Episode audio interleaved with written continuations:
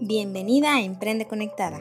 Yo soy Luz González y en este espacio platicaremos de negocios online, inspiración y motivación para mujeres que quieran emprender o ya están emprendiendo. Hagamos una comunidad de conectadas para dejar de dudar y trabajar en lo que amamos. Hola, ¿cómo están? Bienvenidas a Emprende Conectada. Yo soy Luz González y hoy tenemos una invitada. Estoy muy feliz de que se hiciera el tiempo y aceptara mi invitación sobre todo porque la sigo desde el 2012 y estoy convencida que tenemos que hablar de finanzas, tenemos que hablar de números, porque nos tenemos que quitar ese tabú. Hoy tenemos a Sonia Sánchez Square y hablaremos de qué ha logrado con su libertad financiera. Bienvenida, Sonia, a la comunidad de las conectadas. Ay, muchísimas gracias, Luz. Muchas gracias por la invitación. Estoy muy agradecida. Sonia, en realidad sí te sigo desde el 2012. Me he chutado todos tus libros. Eh, Sí, de hecho, eh, fui a la FIL en la presentación de tu primer libro. Ay, del diario, gracias, qué bonito. Sí, y desde ahí te conocí, desde ahí seguimos. Padrísimo, muchas gracias. Por si alguien no te conoce, cuéntanos acerca de ti y de tu emprendimiento. Mucha gente no me conoce, pero bueno, ahora más personas me van a conocer. Eh, yo soy Sonia Sánchez Square y en 2008 fundé un blog eh, con la intención completamente de que fuera eh, un hobby, eh, se llama Blog y Lana. La idea es que, bueno, en México le decimos lana al dinero.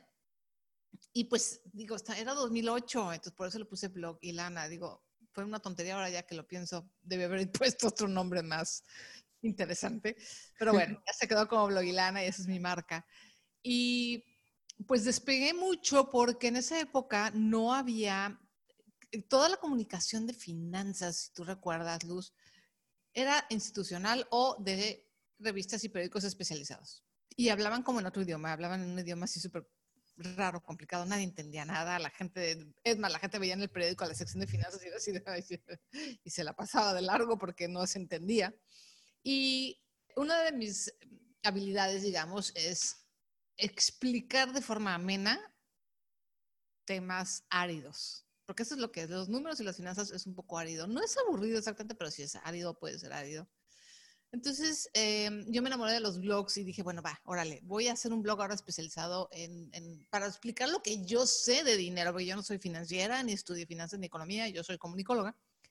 Y, pero vaya, se me da este tema del, de la administración sobre todo. Y así como empecé. Y, bueno, pues desde ahí hasta ahora, el 2009, eh, David Ochoa, que es un super podcaster mexicano, me invitó a hacer el podcast con él y así salió, surgió Lana Podcast, entonces fue un año después. Y el primer libro efectivamente fue en 2000, ¿no fue en 2013?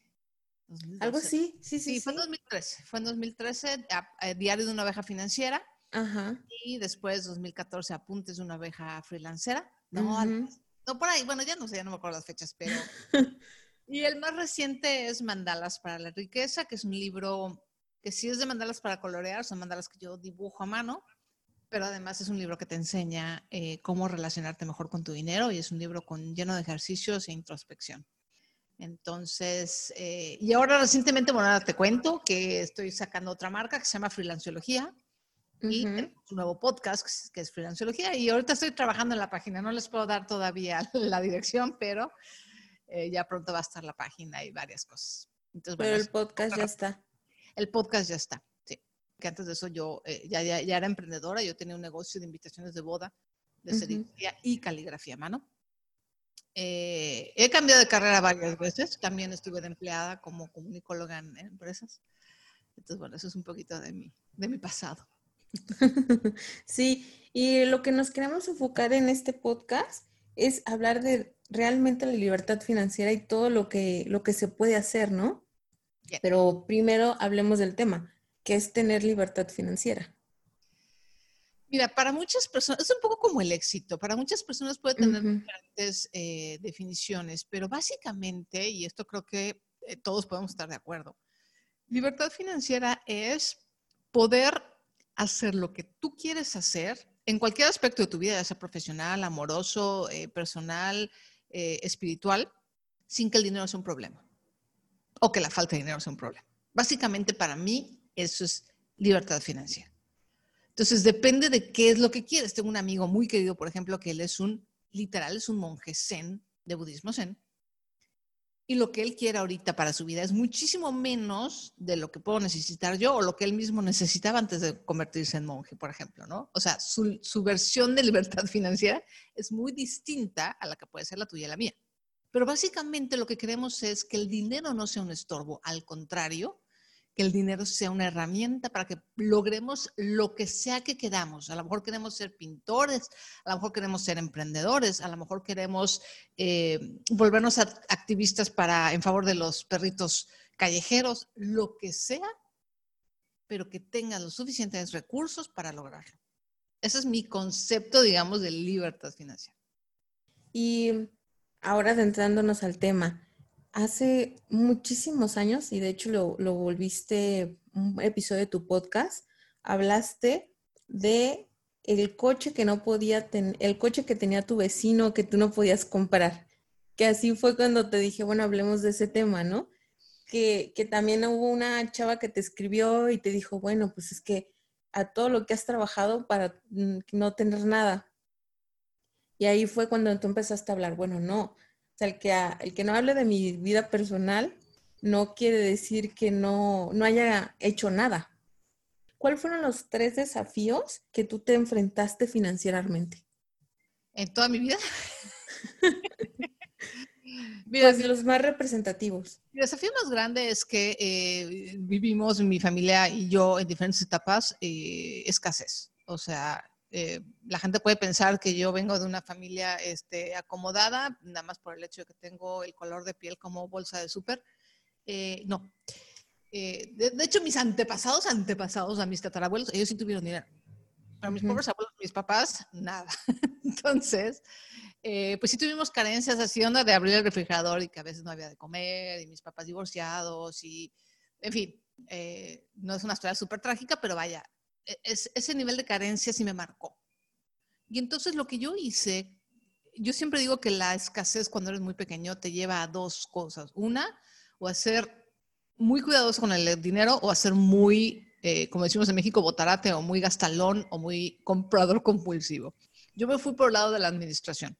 Pero yo lo que hacía es que cuidaba mis recursos.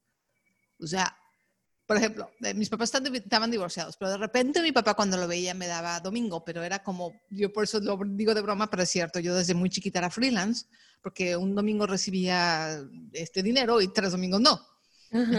muy variable, era realmente un ingreso muy variable. Entonces de chiquita aprendí como a, ok, hoy me tocó domingo, quién sabe cuándo va a tocar otra vez, entonces estos centavitos pues los voy a guardar para que me duren lo más posible. O sea, no los guardaba para acumular, o sea, nunca he sido avara, pero sí era administrada. Es decir, yo no sé cuándo va a volver el siguiente domingo, entonces estos 10 pesitos me tienen que durar.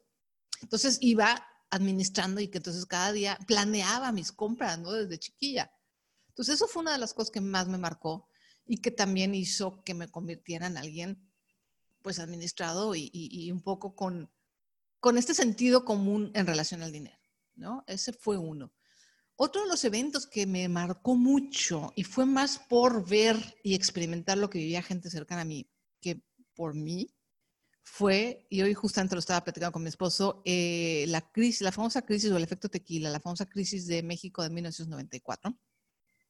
Fue una crisis durísima en el sentido de le afectó mucho a las personas de pie. Yo vi a gente muy cercana endeudándose hasta la camisa con las tarjetas de crédito para pagar la comida. O sea, fue de verdad una crisis, um, supe de, gente cercana que perdió casas, o sea, la, la inflación se fue hasta el tope, eh, el peso se desplomó, bueno, no, para que les cuente, ahí le buscan en Google, fue una, eso sí fue una tragedia griega. Y yo aprendí mucho, a mí eso me dejó impactadísima y fue uno de los eventos que más me ayudó a, a, manejar, por ejemplo, el crédito, a decir yo no, yo no voy a estar pidiendo prestado, no, ni loca, vuelve a pasar algo así. Porque además la verdad es que estamos en Latinoamérica y aquí pues, las crisis están a la vuelta de la esquina, la verdad, ¿no? Y pueden ser crisis de chiquitas hasta enormes. Entonces yo, eso me dejó muy, muy, muy marcada. Y yo creo que lo tercero que me dejó marcada es eh, por arazares del destino tuve oportunidad de conocer gente con, de mucho dinero, o sea, realmente de mucho dinero.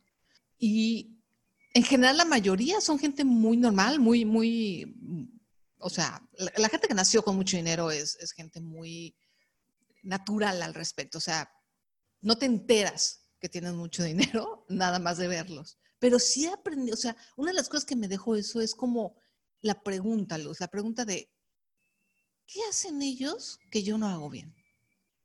¿Qué es, qué, qué parte de la vida, mentalidad, qué es lo que la gente que tiene esta cantidad de dinero tiene y yo no, o mi familia no? Y esa pregunta me ayudó muchísimo, porque me ayudó a ser curiosa, a investigar, a empezar a estudiar, a, preguntarles, ¿no? Mucho de lo que yo he aprendido lo, lo, he aprendido de, gente que realmente tiene mucho dinero y que me ha explicado muchas cosas.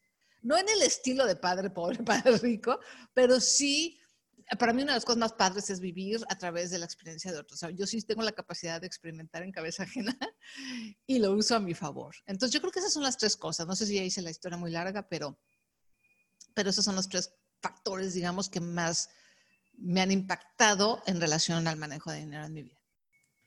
Y hablando de este último, de todo lo que has aprendido en cabeza ajena, ¿tú crees que entonces el dinero es mentalidad? No, no es que realmente tengas esa capacidad. Es una gran parte, sí, es una gran parte. Eh, la gente que nace, por ejemplo, en, como se dice en México, en cuna de oro, el dinero no es un conflicto. Entonces, sí hay esta, o sea, se quita una barrera. De que no puedo porque no tengo dinero. Eso es una barrera. Y aunque puede ser cierto físicamente que en tu cartera no tengas dinero, pero el hecho de que en tu mente todo el tiempo esté la idea de que no tienes dinero, te limita muchísimo. Te limita incluso a tener más dinero. Eso fue una de las cosas que vi con gente de mi edad, por ejemplo, que, que había nacido con mucho dinero y cómo hacían empresas de la nada, así, ¡pum!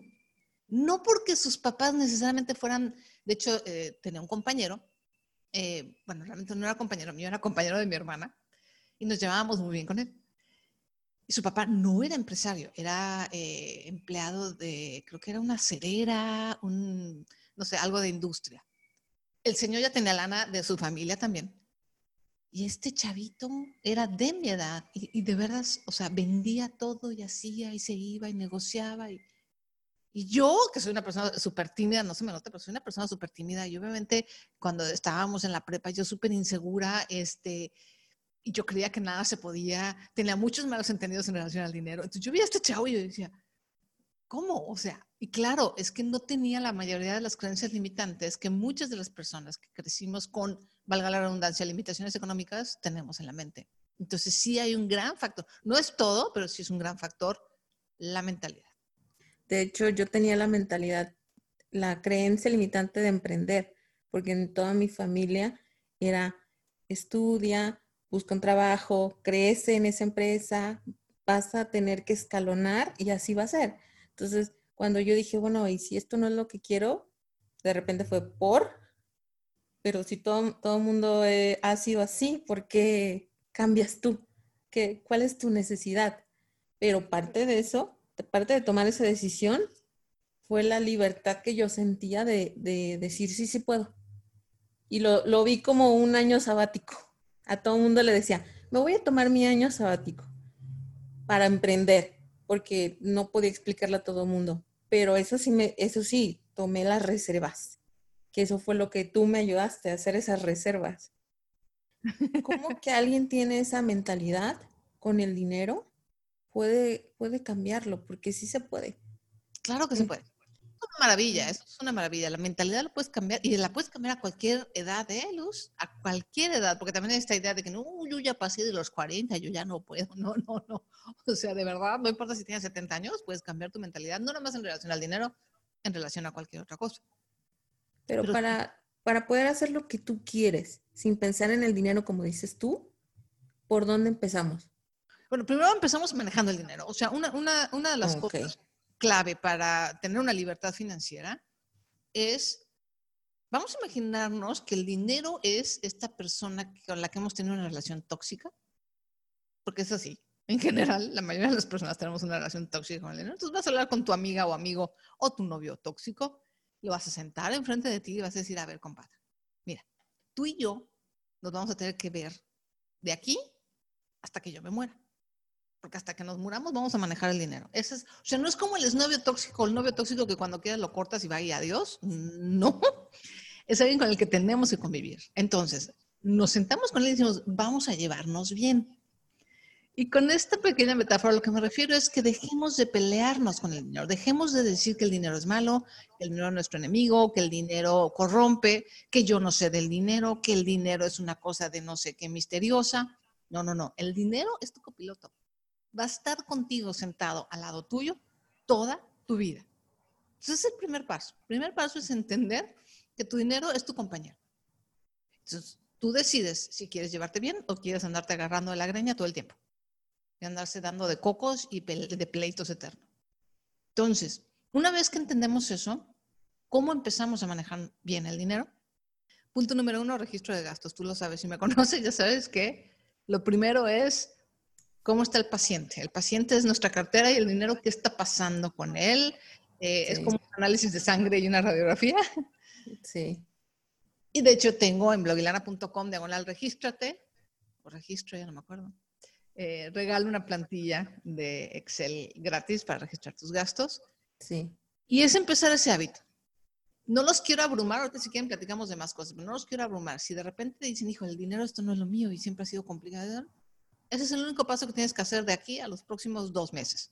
Registrar lo más posible. No tiene que ser hasta el último chicle, pero por lo menos el 80% de todos tus gastos bien en ese registro. Tienes que saber qué está pasando con tu dinero. Sí. es el primer paso. No sé si quieres que diga los demás, porque luego la gente dice, es que es mucho.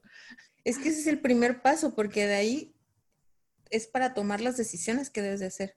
Exacto. Sí, sí, sí, ese es el primer paso. Registrar todos. Y fíjate que yo sí, yo sí registro hasta el chicle. Muy bien, felicidades. Hasta las papitas que me compré en la esquina las pongo ahí en mi Excel. Eso es lo ideal, eso es lo ideal porque es como cualquier diagnóstico, cualquier, diagnóstico, cualquier em, recopilación de datos, mientras mayores datos tengas, mucho mejores decisiones puedes tomar.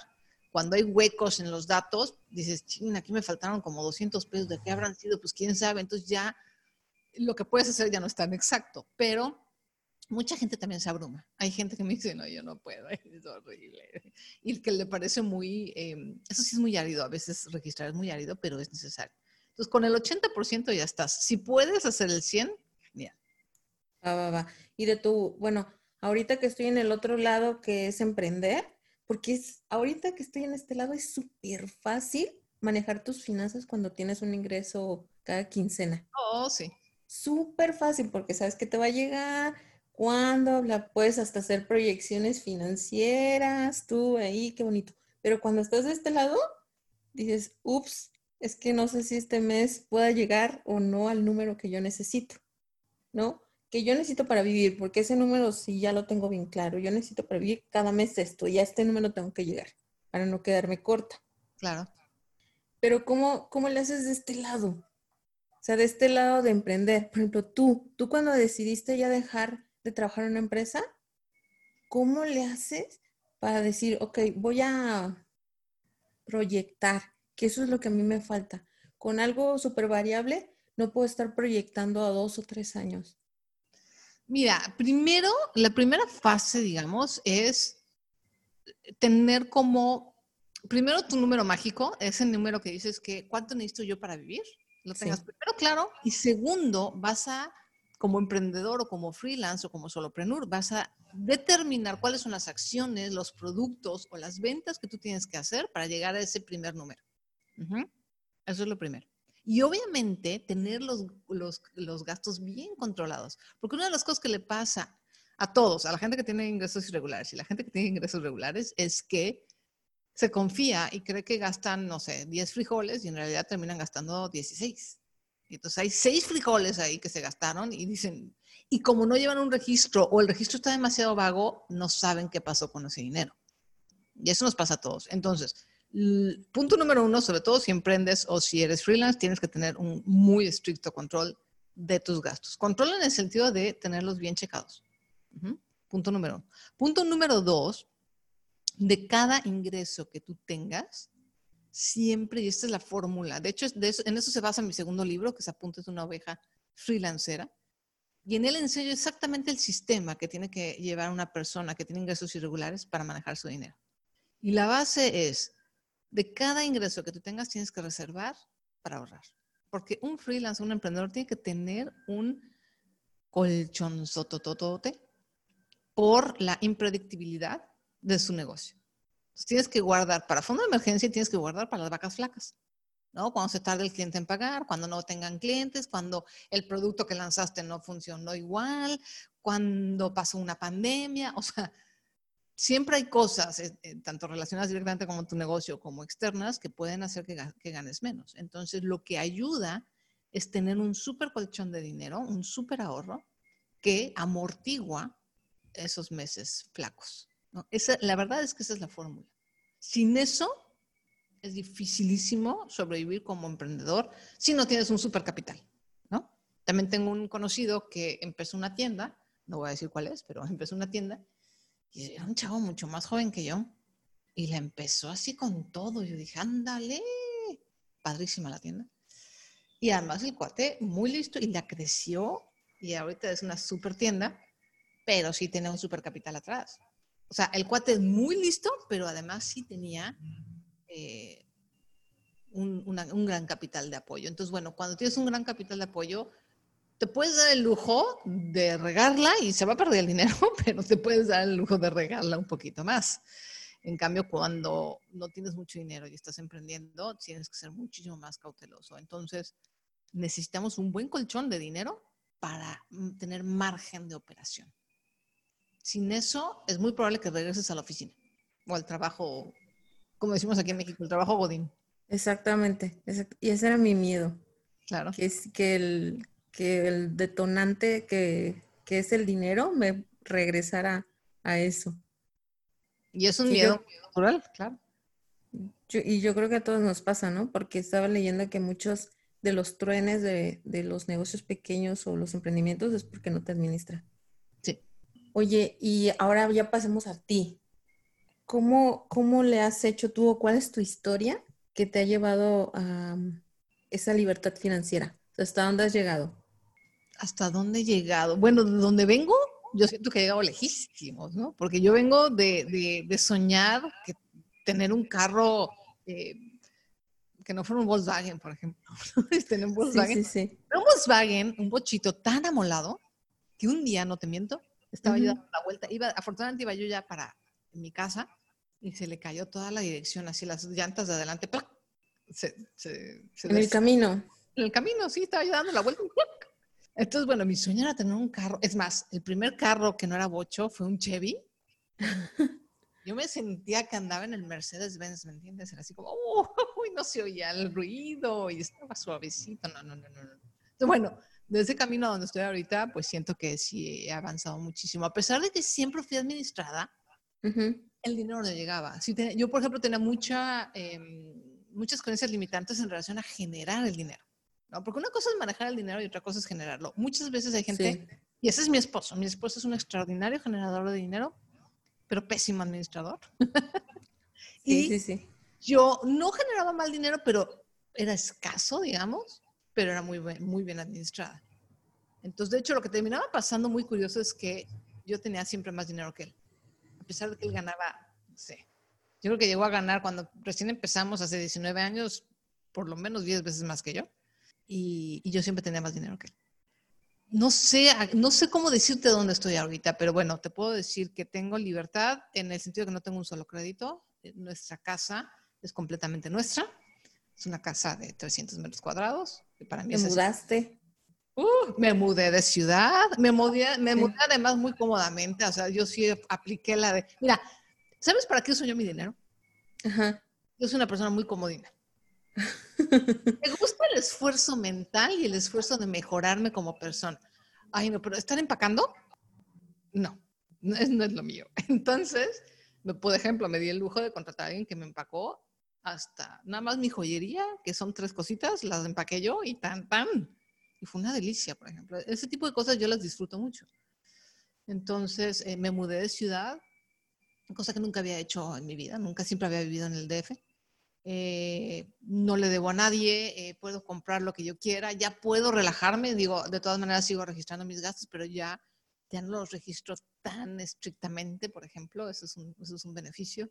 Em, tengo todo lo que necesito en seguro de gastos médicos, seguro de vida, seguro eh, del auto. puedo darme el lujo de, del 2019, el año pasado me tomé seis meses de sabático. Sí, sí, sí, sí, sí escuché ese podcast. Me cansé, ya estaba yo muy cansada, tuve un burnout muy feo, muy feo en 2017 y seguí, en 2018 hice como seis lanzamientos en cuatro meses y o sea, muy cansada. Sí. Y, y, me pude dar el lujo de, de, de, trabajar durante seis meses, ¿no? Lo cual es súper lujo cuando no trabajas para alguien más. Mi, mi, hermano, por ejemplo, trabaja para la Universidad Autónoma de México, entonces claro que ellos sí tienen ese concepto de sabático, que es una cosa maravillosa, que te puedes tomar un año y te pagan. Nosotros como emprendedores no tenemos que hacer nosotros y pagar nosotros. Entonces, eso es libertad financiera y eso es a donde yo he podido llegar, ¿no? O sea, de, de, de estar chavilla en la, a principios de la universidad y no tener para comer, ¿no? De abrirle el refrigerador y de repente de verdad no había comida, a poder eh, descansar seis meses con mi trabajo, sí es un gran, para mí es un gran camino. ¿Y eso te llevó a vivir de tus ahorros o ingresos pasivos, como le llaman? Ah, fíjate que tengo menos ingresos pasivos de los que quisiera. Uno de, de hecho, uno de los enfoques que he querido eh, los últimos dos años es enfocarme más en eso, pero por una cosa o por otra no he podido. Ahorita, por ejemplo, estoy entrenando nuevas personas en mi equipo y eso me ha tomado un montón de tiempo. Entonces, y estoy lance freelanceología. Entonces, estas, estas, tres, estas dos cosas no me, me han quitado tiempo para abocarme a los ingresos pasivos como quisiera pero sí tengo, tengo algunos, uno que otro por ahí ingreso pasivo, pero no, básicamente viví eh, de mis ahorros. Wow, entonces tomaste decisiones. Bueno, es que a mí me daría un poquito de miedo ese de, me tomo seis meses, aunque sé que tengo ese colchón, pero es que nos meten mucho en la cabeza el de que eh, descansa el día que el trabajo, el dinero esté trabajando por ti y genera eso, ¿no? No, tienes que descansar cuando tienes que descansar. Yo de verdad descansé porque mentalmente, o sea, y esto es un consejo que le doy a todos los emprendedores, la salud es de veras fundamental. Entonces, de nada te sirve en serio tener mucho dinero si no tienes salud. Yo llegó un momento de verdad, Luz, en que dije, ya no puedo, o sea, sí necesito relajarme, necesito eh, tomar tiempo para otras actividades además, o sea, yo tengo muchos hobbies y muchas cosas que me llenan, entonces lo hice por mi salud. Sí, no tenía yo, o sea, mis ingresos pasivos, pero todavía ni por mucho, eh, por ejemplo, simplemente no pagan los gastos de, de, de, mi negocio. Sí pagan una parte, pero todavía no lo pagan completo, mucho menos este, pues, mis salidas o algo que yo quiera, un caprichito, no. Pero no importa, o sea, yo necesitaba tomar esas vacaciones y las tomé y mi mente y mi cuerpo lo agradecen. El, el que llegues a ese punto la libertad financiera que cualquier pudiera tomar, ¿no? Sí, la verdad sí. Muchas personas, y, y, mira, tú lo ves en internet, sobre todo en Instagram, ¿no? Creen que la libertad financiera son estos chavos que siempre están haciendo sus carros, sus Lamborghinis y estos trajes. O el, el italiano este que me da mucha risa que se llama... Ah, Gianluca Bacci. Uno que se la pasa bailando. Gianluca Bacci. Todo el mundo cree, tiene la imagen de este hombre que está así súper tatuado. Es, es muy carismático el señor. Sí siempre está bailando y presumiendo pues que está en el yate o que está en la playa o que está en su super casa de lujo. Eso puede ser libertad financiera para algunas personas, pero no es, digamos, el prototipo de libertad financiera, desde mi punto de vista, no lo es. Yo no tengo nada de eso. La otra vez el señor hizo un tour por su casa y yo dije, oh, oh. no, bueno, o sea, mi casa nada que ver. Pero para mí yo tengo libertad financiera por eso, porque me puedo tomar unos días, me puedo ir... Eh, por ejemplo, este año iba a ir a, a, a Europa a correr el maratón de Berlín. Desafortunadamente. Canceló, ¿verdad? Por el COVID. Pero yo venía ahorrando para ese viaje desde 2014, por ejemplo. ¿no? Entonces, no tenía yo ningún problema de decir, pues, lo que me cueste, donde sea, ya tenía de hecho reservado el, el hotel y demás porque me preparé. O sea, eso ni siquiera iba a salir de mis ahorros generales. Hice un ahorro especial para viajar a Europa.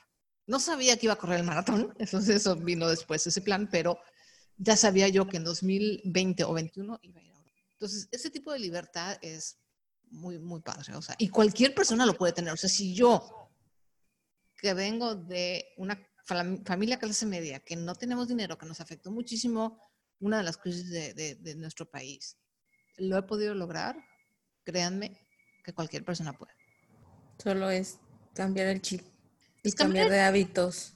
Cambiar de hábitos y sentarnos a decidirnos, ahora sí lo voy a hacer. Oye, ¿y, y qué tal tu frase? Todo se puede tener, pero no al mismo tiempo. Podemos tener todo, pero no al mismo tiempo. Es que es verdad. Sí, yo lo tengo en la cabeza tatuada. es, que sí es verdad. O sea, si no, poco a poquito. El chiste es ponerte los objetivos, pero no lo puedes comprar todo. Ni lo puedes comprar todo, ni lo puedes usar todo, ni lo puedes, ni puedes viajar a todos lados al mismo tiempo. O sea, no puedes hacer todo al mismo tiempo de todas formas. Entonces, reconcíliate con la idea de que, bueno, a lo mejor hoy me toca esto y mañana me va a tocar el otro. O sea, ¿de qué me sirve tener 16 o 20 mil pares de zapatos al mismo tiempo si no los puedo usar al mismo tiempo? Voy a hacer poco a poco mi colección. ¿Te gustan los zapatos? Va, pero ve poco a poco, planéalo. Y ahorita no los puedes usar. Ahorita que estamos encerrados. Bueno, sí los puedes usar, pero no los puedes presumir. sí, sí, sí, exactamente. Sonia, y antes de terminar, tú tienes demasiadas cosas que nos puedes ofrecer a nosotros para tener esa libertad financiera. ¿Tú cómo nos puedes ayudar en eso? Bueno, los puedo ayudar de muchas formas. Eh, tengo este recurso gratuito, tengo, bueno, de hecho muchos de mis recursos son gratuitos, tengo más de 200 y tantos podcasts, ya no me acuerdo, estamos en 230 y no sé cuántos podcasts, en, en Spotify y en, en Apple Podcasts y en la mayoría de los reproductores de podcasts. Eh, tengo más de 1200 artículos escritos en blogilana.com completamente gratis. Tengo uno de los recursos más completos, me atrevería a decir, es eh, la consultoría, donde tenemos ya más de 32 entrenamientos especializados. Y la consultoría realmente es súper accesible, son 10 dólares al mes. Em, está en entrenamientofinanciero.com diagonal la consultoría, consultoría, no, no consultorina, consultoría. Sí. Y bueno, tengo más cursos y tengo mentoría y tengo eh, asesoría privada y demás, pero bueno, eso ya es, ya digamos que es como el siguiente nivel. Pero si me quieren conocer, si quieren saber cómo les puedo ayudar, si, porque además una cosa bien importante es, habemos, hoy en día, cuando yo empecé, éramos cuatro pelados. Pero hoy en día hay 250 millones de personas hablando de finanzas personales. Entonces, vean mi contenido y vean si conectan conmigo, si les caigo bien, si, si les hace sentido, ¿no? Lo que yo digo y adelante, ¿no? Y si no, bueno, pues a lo mejor se van con, con el de al lado, con el de enfrente, pero pues no, no hay problema. Lo importante sí es que sea alguien, y, y esto con esto yo remato, cuando vayan a, y esto no, no más es en finanzas, es en fitness, en cualquier otro tema, verifiquen que la persona sea coherente y que lo que diga y lo que aconseje tenga sentido con lo que hace y con lo que es. Esa sería nada más mi recomendación. Eh, y fuera de eso, yo encantadísima de ayudarles. Muy bien, Sonia. Ahora voy a pasar a tres preguntas que les hago a todas. Sí. ¿Cuál es la situación o el proyecto que más has dudado, pero aún así lo has hecho? ¿El que más he dudado? Ajá. Pero aún así, con la duda y todo, lo hiciste. Medio maratón. ¿Cuándo? Fue en 2014, de hecho fue el último año que viví, que viví en México, el medio maratón de la Ciudad de México, la primera vez que lo separaron del maratón, que fue una ruta horrible porque fueron como siete kilómetros de subida por Chivatito. Ah. Y yo desde que empecé a entrenar, yo dije, no voy a acabar. No, yo, yo, juraba que no acababa. Yo tenía pesadillas de que quitaban la meta antes de que yo llegara. Entonces, con todo y la duda, lo hice. Y no me quitaron la meta y sí pude pasar por mi medalla. Fue una cosa muy bonita. Qué padre. ¿Cómo manejas el síndrome del impostor? Ay, pues no tanto que lo manejo, como que de repente nos echamos un cafecito. y a veces lo convenzo de que me deje en paz y a veces me gana. es, es una lucha. ¿Diaria, de plano? No, no diaria, no, fíjate, afortunadamente no diaria, pero sí periódica. Sí, tú de repente sí de verdad, oye, cállate, cálmate, ya, no, ¿sabes qué? Mira, y luego a veces tengo que hacer un recuento de lo que he hecho, ¿no? Mira, has, publicado tantos libros, ya has escrito tanto, ya has aparecido en tantos programas de radio y tal, tal, tal, y ya se calma, ¿no? Pero a veces sí me gana, tengo que confesar que hay, hay momentos en los que sí me gana. Ok. ¿Y cuál es el mayor consejo que le das a las mujeres que aún no se atreven a emprender o a crecer en sus negocios? Especialmente mujeres. Este podcast es para mujeres, pero a quien tú digas. No, lo que pasa es que el consejo general aplica para hombres y mujeres, pero el consejo que le doy a las mujeres particularmente es, tienen eh, o tienen que ponerse a ellas como prioridad. Es un error muy común que tienen las mujeres. O sea, las mujeres siempre es primero la familia, primero el marido, primero los hijos, primero el jefe, primero la mamá, primero siempre hay alguien. Y hasta el último, ellas. Eso es algo que debe de cambiar. Uno, porque financieramente las mujeres son muchísimo más vulnerables. Mucho, mucho más vulnerables. Entonces, antes, algún día de hecho hubo una discusión muy interesante en mi blog hace muchos años de que, en qué tenía que gastarnos la, la mamá. En la educación escolar del hijo o en su retiro. Y claro que la respuesta es en su retiro, porque el hijo no es por nada, pero ya está berijón, no, ya está grandecito, ya puede pagar su universidad. Debería. Yo me pagué mi universidad, pero nadie le va a pagar a, a, tu mamá o a la señora o a la mujer su retiro. Tenemos que empezar como mujeres a priorizarnos a nosotras mismas para poder ayudar más. Es, es una de las razones por las que quieres tener dinero. No quieres tener dinero para irte como rico a MacPato a tu bóveda o a la tumba con dinero. Quieres dinero para poder ayudar a más personas. Entonces, lo mismo. O sea, quieres emprender para ayudar a la gente, pero para ello te tienes que poner como prioridad tú. Y decir, yo tengo que estar sana, yo tengo que tener mi propio ahorro, yo tengo que tener mis límites financieros, o sea, y con límites financieros me refiero a no, más, no estarle dando todo a los hijos, por ejemplo, que eso también es muy común, ¿no? De que el hijo necesita, ya me presta, y a lo mejor ya tiene 25 años y ahí le seguimos dando el chamaco. No. y yo creo que en el momento en el que nos ponemos como mujeres como prioridad, como realmente el pilar que normalmente somos de una familia, en ese momento podemos realmente prosperar y compartir esa prosperidad. Porque también para eso queremos emprender, queremos libertad y queremos prosperidad.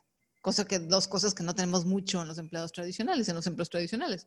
Pero si no te pones tú como prioridad, entonces tú vas a ser esclava de tu negocio. O vas a ser esclava de que te digan, te dejen y tú vas a estar siempre al final. Entonces, ese sería mi consejo. Ese sería mi consejo para las mujeres emprendedoras. No se olviden de sí mismas en todos los aspectos y ustedes como su negocio tienen que tener prioridad en su vida. Wow, un consejo muy fuerte, muy fuerte porque a muchas les cuesta hacerlo. Yo lo sé, es difícil, pero es necesario. Sí, sí, totalmente de acuerdo. Muchas gracias, Sonia, por ese tiempo que nos diste por, contarnos tus experiencias y sobre todo por darnos tus consejos. No, de nada, es un gusto, ya sabes que me encantan a mí los podcasts. Eh, de hecho, pues de hecho, por eso estoy desde 2009 haciendo podcast, entonces es un honor estar aquí. Y pues ya saben dónde encontrarme. Ya me encuentran en blogilana.com, blogilana.com. Todas mis redes sociales son así. Este, de hecho, ahorita me acabo de dar de alta en una nueva que se llama Dailymotion. Bueno, no es nueva, pero es nueva para mí. Y, este, y también voy a estar en Dailymotion. O sea, en todas mis redes sociales blogilana.com. Blogilana. Sí, de todos modos yo pongo todas las redes sociales en los comentarios de este podcast y cuando subamos el episodio ahí lo vamos a poner. Y muchas gracias, Sonia. Muchísimas gracias a ti, Luz. Gracias por escucharnos. Síguenos en Emprende Conectadas en Facebook e Instagram. Recuerden aplicar todos los tips que nos dio Sonia y empecemos a trabajar en nuestra libertad financiera. Muchas gracias. Bye bye. Gracias por escuchar este podcast. Si te ha gustado, inscríbete en Spotify o Apple Podcast para que no te pierdas ninguno de los episodios de Emprende Conectado. Hagamos comunidad en Instagram y trabajemos en lo que más amamos.